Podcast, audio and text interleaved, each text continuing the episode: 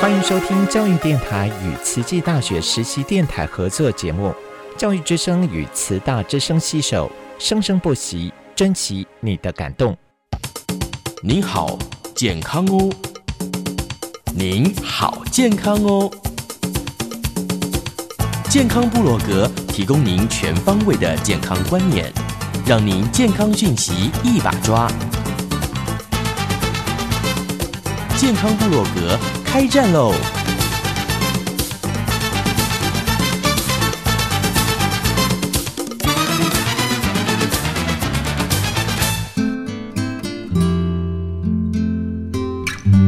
！Hello，大家好，欢迎来到我们的健康部落格。最近呢，有一些非常重要的马拉松赛事结束了哈，所以呢，我们节目中的常驻嘉宾啊，可以说是职业马拉松选手，还有我们的职业教练，还有我们的职业教授，要来跟大家分享相关的这个这方面的啊、经验呐哈。那我们现在欢迎我们的慈济大学温慧珍温女神。各位听众朋友，大家好，我是温慧珍，又到了跑马的季节啦。现在天气越来越，哎，因为立秋了嘛，哈，哦，秋了秋了，对，立秋了，但是秋老虎啊，那个太阳真的好晒呀。虽然你会感觉到早晚哦，好凉快哦，哦凉到有点冷啊，要穿外套。可是呢，如果是白天那个中午的时候，哦，那个真的是有够热的是哈。再来要欢欢迎我们慈济大学物质系二年级的江鹏毅。各位听众，大家好，我是五子二的江鹏毅。嗯，秋了秋了，你有没有觉得训练起来、跑步起来比较舒舒服了？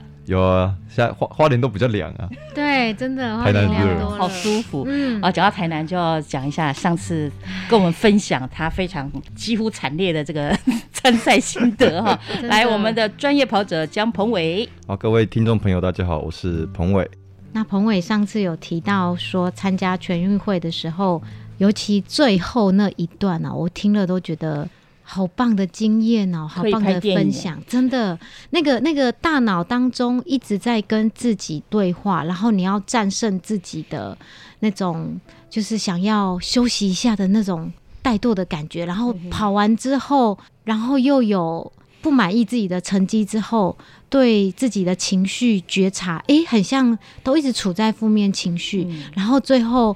呃，我觉得彭伟很棒，就是他会先从如果我同学、我的朋友也是这样子的状况，我会怎么去安慰他的同理心，去转换，然后也开始善待自己。那我觉得规律跑者跟纪律跑者都会有这样子很自律的一个自我要求感。那我我觉得彭伟上次在分享他的心态、心理的那一种呃 through，就是一个一个 flow 这样子下来之后，心态的转换，而且以后会越转越快，就是前脚走，后脚就放下去，然后再去勇敢的再去面对下一个挑战。我觉得这也是很激励我们在人生当中遇到困难的时候，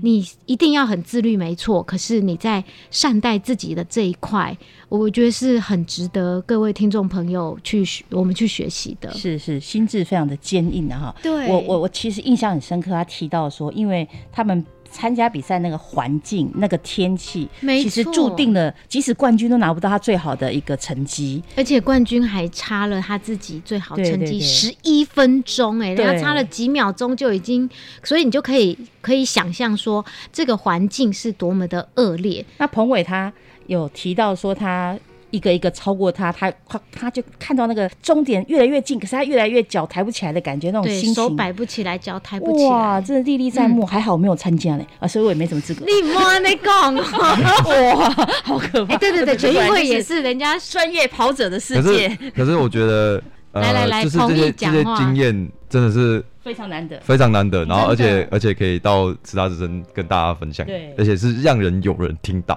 是，但是我觉得更直接的是，我觉得到场看的观众其实也也算不少，尤其是那个选手的选手的朋友家人，其实还蛮我我看起来是觉得还还算比想比想象中蛮多的，蛮比想象中多的。支援团。但是我觉得更重要的事情是，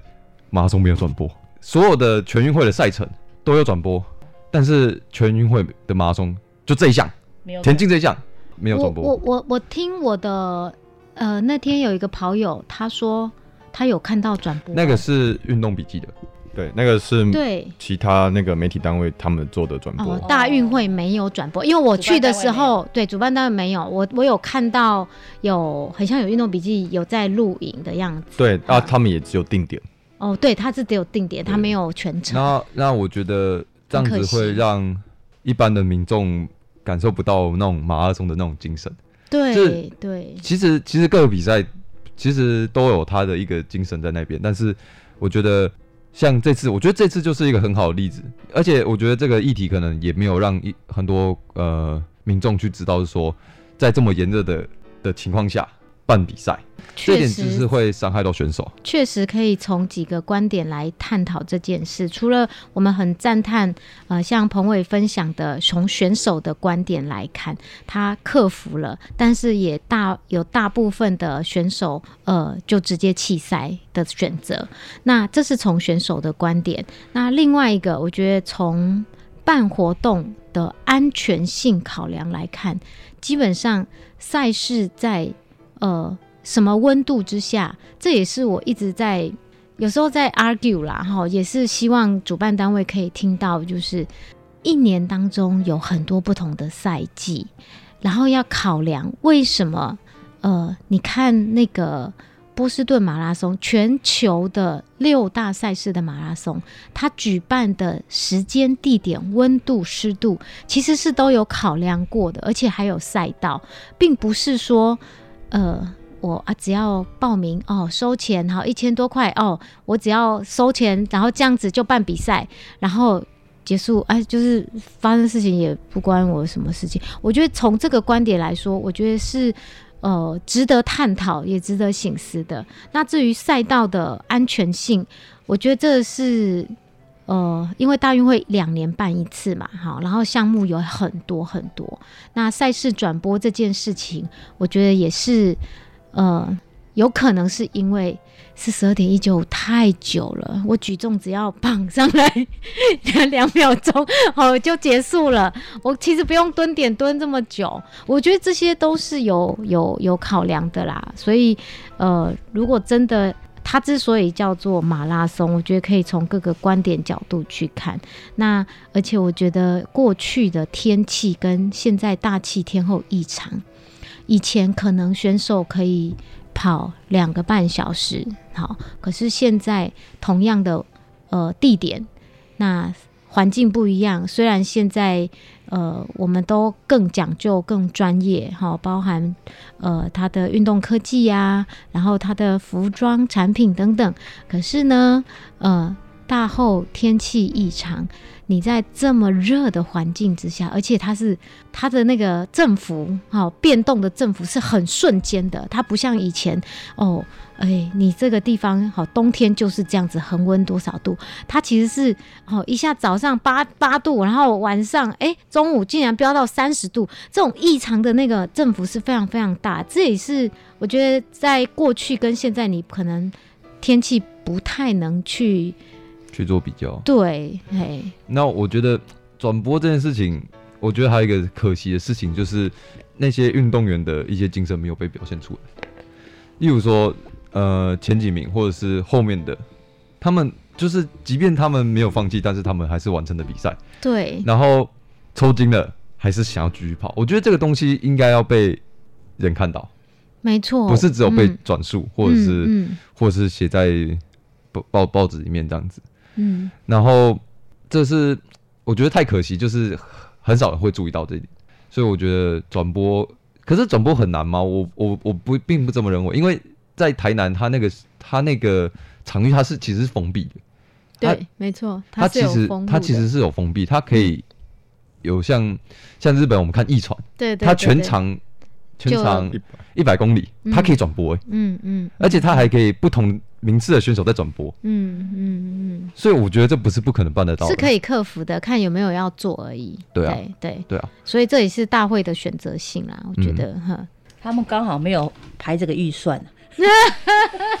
是吗？忽略了忽忽略了影视方面的预算，因为那也是一大笔。嗯，哦，了解了解。所以从秀芳台长的专业角度来看，嗯，像这种长城的肯定要出动空拍机。OK，对这确实是，那可能他们觉得，哎、我开场有拍几张照片，不想跑出去就可以去报新闻了。嗯，对，但但是好像网络上很多的民众对这次赛事也有很多的想法，但如果是不是跑者问的问题就完全不一样，对不对？我看这两位教练加选手两个一边一边看一边看一边笑，然后还一边觉得很无很无力、很无聊、很无奈那样子，有没有？嗯，嗯可不可以举几个来说？一般看到你们这样的赛事，应该很多选手也说，啊，不适合、不适当的地方很多，大家才会一直出来讲，对不对？对对，对来，黄伟说说看。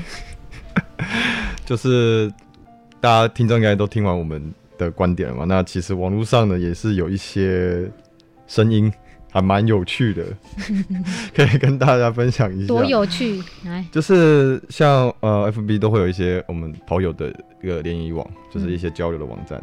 然后就会有一些民众就说，呃，这些这些跑全运会啊都是高手啊，啊耐热训练没有做足，那是选手的问题。哇哦，哦，是可能有人 comp 有人 complain 的这个太热或什么的，他们才稍微出来讲一下，说是你们个人的问题就对了。对，然后也有也有说，还有一个是正式比赛是选手来适应环境，国际赛也是如此。一个无法照顾好自己的选手，只能说练不够。哎，来，博士先回答。呃，我其实没有很同意这句话啦，因为国际的比赛绝对不会是像这样子的状况规格去举办的。那就以金标、银标、铜标跟上次彭伟有介绍过的这一些国际认证的田径马拉松，它的温度。大家都已经都会知道它大概是几度的。就以台北马拉松，就是台湾举办的马拉松，它至少都是譬如说十八度以内的，它不可能让你高到三十度才去比才去办，而且那个环境的那个赛道的管制，然后它的规格其实都有一定的标准，所以呃，我不认同呃，网络对对就是这个说法没有错，就是说，而且很多国际赛，像像是二零一九年的杜哈呃世锦赛世锦赛，对它就是办在晚上，而且你看杜哈，它的纬度是靠近赤道那个地对方，，因为他们一定知道会很热啊，所以他们就办在晚上啊。没错，那二零二二零二零年的东京奥运马拉松也是办在北海道啊，所以他们基本上都哇，北海道一定很冷吧？至少会比东京凉一点。对对所以他们还是会去地点还是有有有参考过的。对，是会去考量到这些、嗯嗯，这些外在因素的。嗯对，所以老实讲，这次难道我们会不知道台南在六点七点的时候很热吗？我们一定会知道啊。对，那大会还是选择在六点起跑啊，对啊。所以从这个观点来讲的话，其实就只能说，嗯，我们其实也不是要批评那个网络上大家会讲这些事情啊，因为他们可能就是对于我们这个项目可能不够了解，他对肯定不是跑者，也也许吧。也是观众。好，那教练呢？教练的看法呢？我觉得像刚才提到的那个杜哈世锦赛，其实我记得他那一年是办在晚上的九点，嗯，他从晚上九点跑到晚上十一点，所以我觉得既然国际赛都有办法做到那么晚才开始，当然，其实我觉得你会觉得说可能是很很麻烦到那个工作人员，但是我我真的觉得是我们选手其实都非常的感谢裁判教练，真的，还还有嗯，那些医护人员，就是我觉得那个没有他们，这个整个比赛其实第一个不够安全，也不够好，没错，嗯。对，啊。虽然他们可能会抱怨，但是其实他们也很愿意关心选手，尤其是像这次比比赛完之后，其实旁边的教练都都会进来那个医护站去关心选手这样子。所以我觉得把比赛办好，其实是不是说他们没有办好，这是他还是做的不错，比一直都有在进步。嗯，但是我们比较还是比较乐见是，好还要我们可以，嗯。对还可以更好，嗯就是嗯。比较乐见的是，呃，可以把选手的整个安全性再考考虑的更好，就是尤其是热的这个部分，因为你只要距离越长，你越热就是越不不舒服，越难跑。这个确实热伤害这件事情是要放在第一优先考量顺序，而不是说哦这个管道路比较好管制，而是要从这个伤害，然后跟表现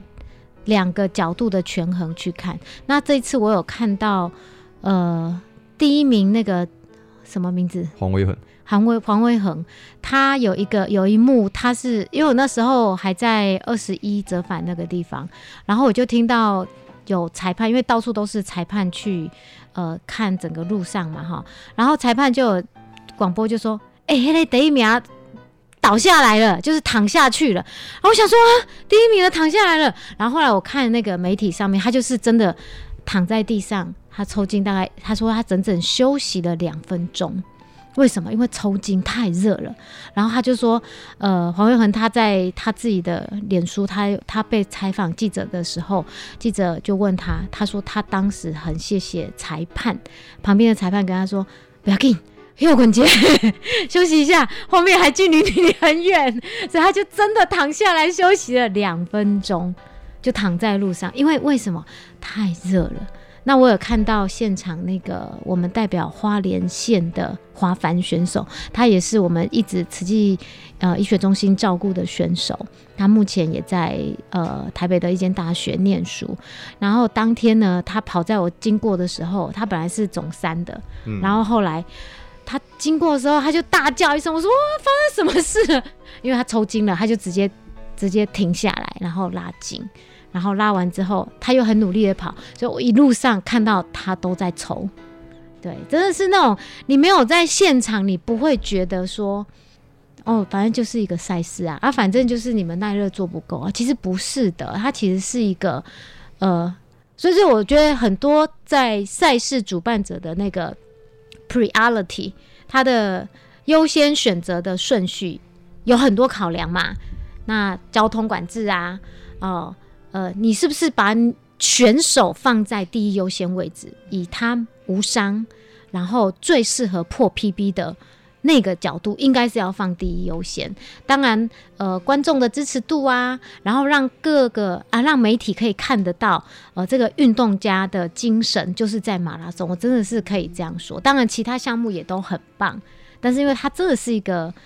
啊。折磨你的心智的一个 一个比赛，真的很不简单。所以我我我其实是从呃这一次的全运会，其实我觉得可以谈一些事情啦。嗯，嗯，对，对啊，所以老实讲，这次有完赛的选手都觉得哦，很厉害，真的神呐、真的很厉害。其实我在跑回来的时候，脑脑子有一直在，就是我想放弃的时候，脑子还要一直在想一件事情，就是我弟在跑前跟我讲，他说他听个 podcast，然后那个他是采访一个运动一个生理学家，对，然后他讲，他就说，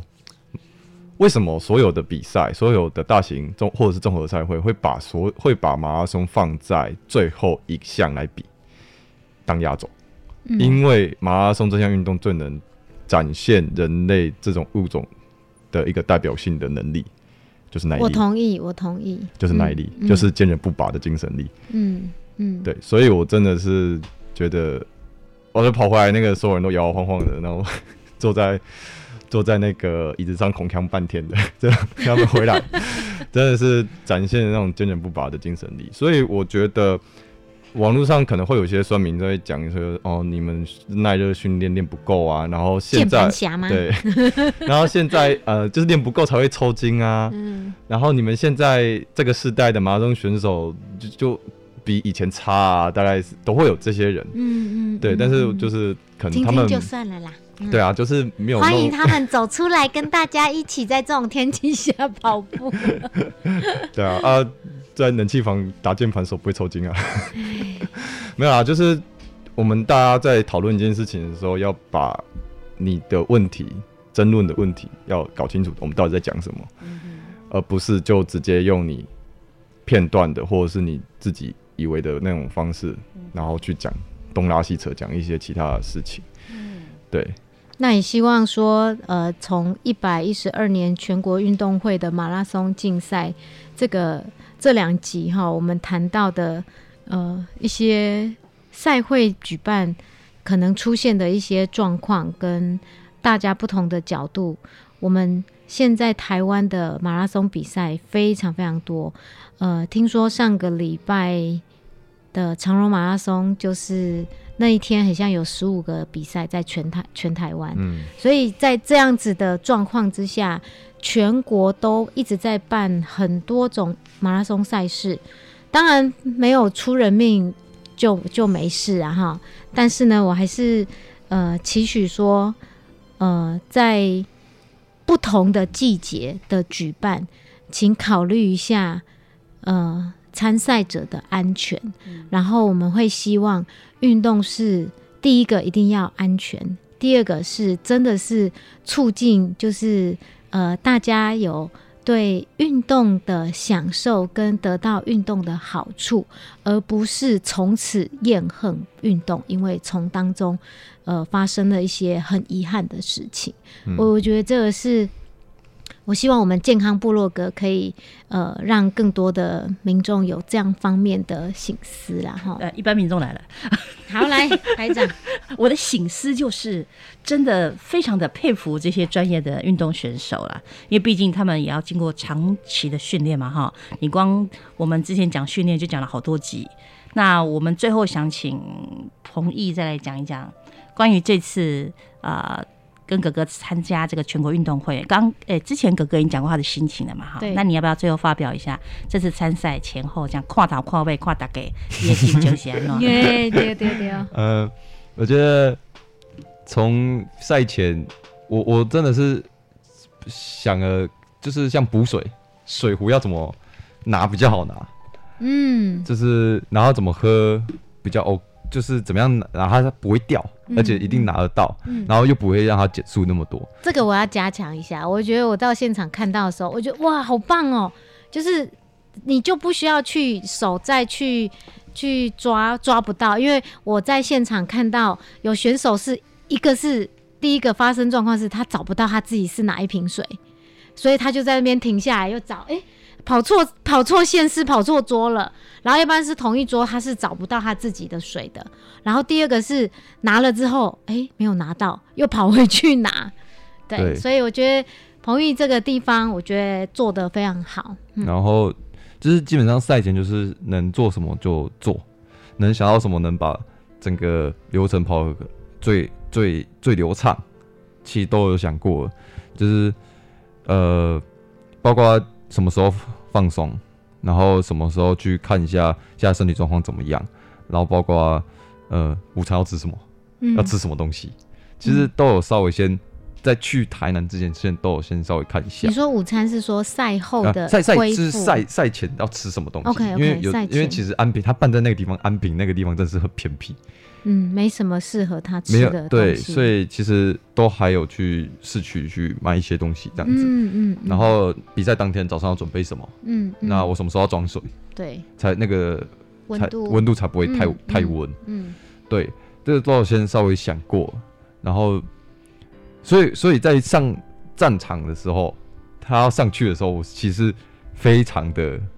安心，因为我觉得什么东西哎该、做的都做了，没有什么没有做的。我觉得我觉得我没有什么东西是忘记做的。，well prepare，哈，对，然后、然后然后之后开赛，嗯然后开赛其实马上就是至少要两个多小时，两个小时。嗯嗯那其实我真的觉得这个两个小时，跟之前看哥哥比台北马，还是看呃田中马、啊、万金石啊，我觉得都还要快。还要快，对，虽然嗯这次跑的不是那么理想，虽然是比最可能是比较慢的一次，但是我觉得整个过程中我是非常的你是说节奏是很紧凑？节奏是很紧凑，嗯而且我觉得我那两个小时不是没有事做。哦，你超忙的好不好？我觉得我我就是因为我也想要，我我一直在想说，他这次回来我要跟他讲什么话。对，那我甚至会觉得说，我不能只帮哥哥加油，嗯哼，我应该就是旁边的人来也是、嗯也是，因为他们身上上上面不会有他的名字，对。它上面是写他的号码，对，那我就会对他们的参赛的，然后去可能是叫他的名假设是同一个同一个县市，我会帮帮他们加油。嗯。然后，但是我会又会觉得说，像其实比较好像因为马拉松赛事，它可能会有第一集团、第二集团。对，其实跑在第一、第二集团的人，有时候像国际赛，他会告诉你跟前面的人差多少，对对，没错。所以我就有在帮他们算，哦，那有帮哥哥算，嗯哼，所以就是嗯我会觉得说，你从国际赛的规格来对然后现场直播，对，然后顺便就是，然后然后也是在不断的记录说现在的速度会不会太快，嗯嗯嗯，然后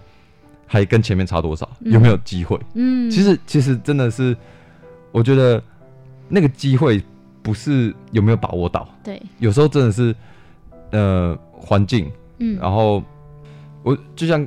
后面讲那个力不从心的，我真的觉得是，即便力不从心，但是你还是全力完成，对，所以我觉得没有什么好呃难过，好好再去去再苛责自己再啊，苛责自己，对然后甚至是说，我觉得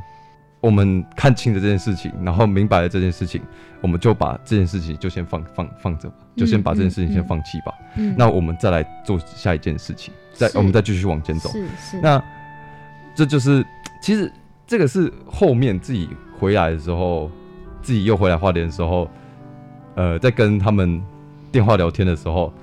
我呃因为因为我一个人现在回来花莲，所以我一个人在一个宿舍里面，我就很难过，就越讲越难过。然后，但是后来其实也听爸就是爸爸讲，然后还有哥哥讲，其实我们真的该做的都做了。对，然后我哥哥哥是说，唯一没有做到的是，可能是前面真的不够保守，不够不够慢。嗯嗯，那嗯可是我们的选择有错吗？没有啊，没有只是没有嗯，只是我觉得那个比比赛瞬息万变，对，你的决策一直在做，嗯。然后甚至像现在八百公里，你看到终点了，你的决策是我要冲，冲，那你上三百公尺的时候，你就嗯，没有又没有又又没办法再有够累，但是可是我又觉得说，你你你已经努力了，然后而且你呃，我们也知道说，虽然我们可能因为我们一直不断的做选择，我觉得跑马拉松，你你你每一步都在做一个选择，都在做决策，没错，对，因为其实你你是非常专注于那个当下的，是。因为哥哥他结束的时候，他甚至他说旁边在讲什么，他可能也没有注意到，旁边景色他他可能也没有注意到，所以我真觉得是他是在一个没有人可以去把手伸到他的那个心里面的的那种状态，嗯。旁边的事情都没有办法干扰到那些选手们，嗯。所以我觉得这个经验是非常棒，那就是带着这个经验继续继续往前走而已。对啊。嗯。所以我整个下来，我会是觉得说，还我们还是要继续往前走，没有没有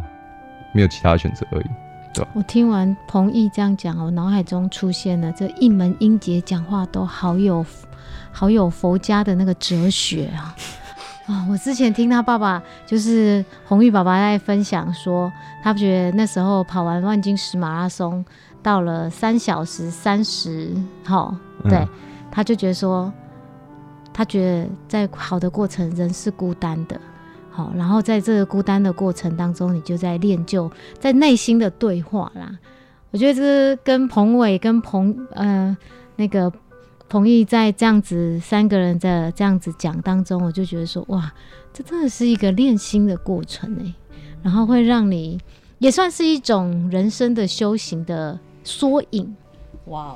让我们听到了这个属于马拉松选手这个跑步过程当中的精神世界，非常的伟大，哦，甚至有点崇高的感觉。其实呢，虽然我们两集讲到这个全国马拉松比赛，好像他非常的挫折，可是你知道，我们都没有讲他的成绩，他是全国第六名呢，也是给他掌声鼓励，超厉害的。厉害的，而且我都觉得能够破破三的，我都觉得是有神快拜。是的，结果是的，那还还有人在不满足啊！当然了，每个人要追求最好啊，不能自我满男。神男神，对对嗯对对嗯对对